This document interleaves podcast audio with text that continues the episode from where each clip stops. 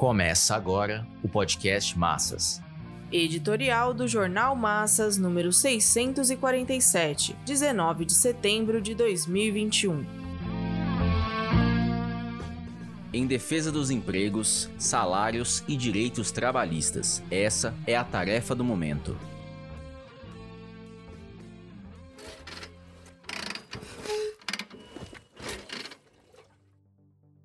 Está claro que a inflação e a alta do custo de vida iniciaram uma escalada. O Índice Nacional de Preços ao Consumidor chegou a 10,42%. O arroz e o feijão subiram respectivamente 33% e 18%. O óleo de soja subiu 68% e as carnes 31% o conjunto dos produtos de primeira necessidade 16%, e em apenas um ano o gás de cozinha aumentou 29,44%. A alta do preço da gasolina e do diesel é astronômica. Em certas localidades do país já se paga R$ 7,00 pelo litro de gasolina. Uma cesta básica está custando em média 664 reais. O preço dos remédios, que já era proibitivo para a maioria da população, subiu em média 10%, enquanto o salário mínimo real deveria ser maior do que 5.500,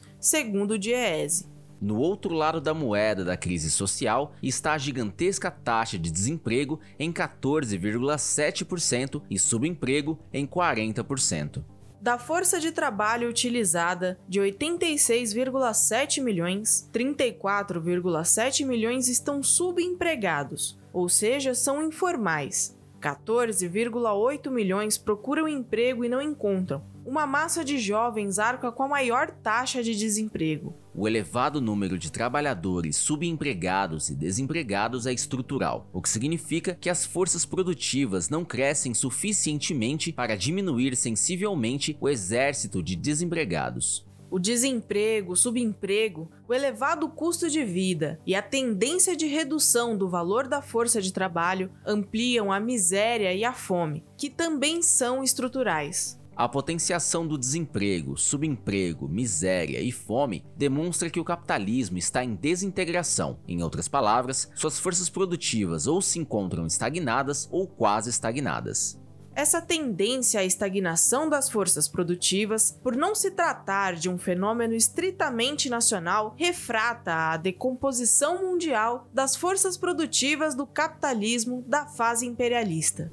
A burguesia não tem como realizar reformas progressivas que removam as travas que impedem o avanço das forças produtivas. Essa contradição se manifesta no interior das relações de produção condicionadas pela grande propriedade dos meios de produção e, portanto, dos monopólios que controlam os principais ramos da economia. Para liberar as forças produtivas, é preciso a solução histórica de transformação da propriedade privada dos meios de produção em propriedade social. Essa transformação depende da revolução proletária. A pergunta que se coloca em uma situação tão difícil e dramática para a classe operária e maioria oprimida é: o que fazer se a possibilidade da revolução social ainda se mostra distante? Não há outra resposta a não ser preparar as condições para a revolução proletária. Daí decorre a segunda pergunta: como preparar tais condições se se trata de um processo histórico cujo desenlace é em grande medida indeterminado?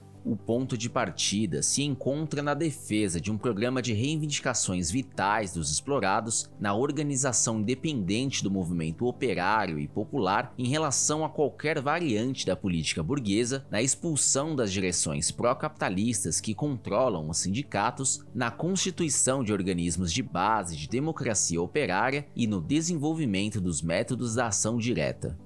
Esse ponto de partida está evidentemente vinculado e dirigido pela estratégia própria de poder da classe operária. Uma terceira pergunta se faz necessária: qual a direção revolucionária que varrerá os obstáculos que impedem a organização independente e consciente do proletariado?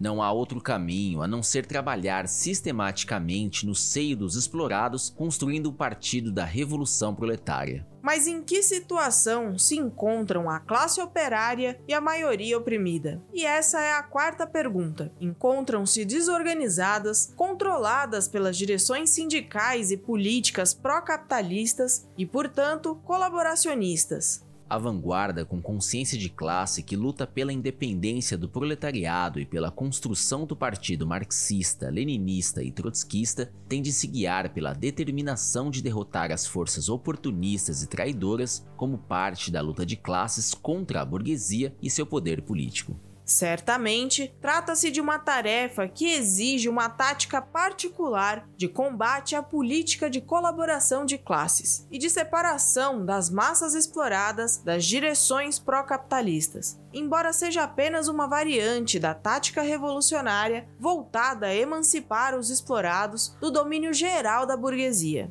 É nessa luta diária que a vanguarda com consciência de classe se enraizará no proletariado, progredirá na construção do partido e contribuirá para a superação da crise histórica de direção mundial.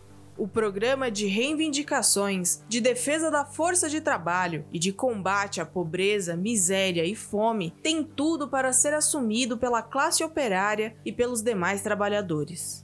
As direções sindicais e políticas colaboracionistas e pró-capitalistas podem bloquear, dividir e enfraquecer por um período as forças sociais das massas, podem assim adormecer por um tempo os instintos de revolta dos explorados, mas não podem suprimi-los ou controlá-los indefinidamente. É nesse terreno que se assenta a luta da vanguarda contra os amortecedores montados pelas direções traidoras. Os instintos de revolta dos oprimidos se transformarão em luta de classe contra o desemprego, subemprego, rebaixamento salarial, miséria e fome. As direções reformistas, portanto pró-capitalistas, mostraram até que ponto estiveram dispostas a ir com a política de sujeição à burguesia neste longo transcurso de pandemia. Negaram-se a organizar os explorados que se viram fragmentados e impotentes diante do fechamento de fábricas, demissões em massa, redução salarial e destruição de direitos. Depois de um ano e três meses, quebraram sua passividade, convocando as manifestações do Fora Bolsonaro e impeachment, objetivando as eleições e assim a troca de um governo burguês por outro. Enquanto se discute a formação da Frente Ampla para os atos do dia 2 de outubro e 15 de novembro, as direções dos sindicatos metalúrgicos enterram a campanha salarial. Ao invés das centrais, sindicatos e movimentos populares organizarem a luta pelos empregos, salários e direitos, exortam os trabalhadores a confiarem nas eleições para remover Bolsonaro e prometem a volta dos empregos. O Partido Operário Revolucionário insiste no chamado à luta em defesa do programa próprio dos explorados, em defesa da convocação de um Dia Nacional de Luta com paralisações e bloqueios para preparar a greve geral e exigir dos governantes e da burguesia que atendam à Carta de Reivindicações dos Trabalhadores.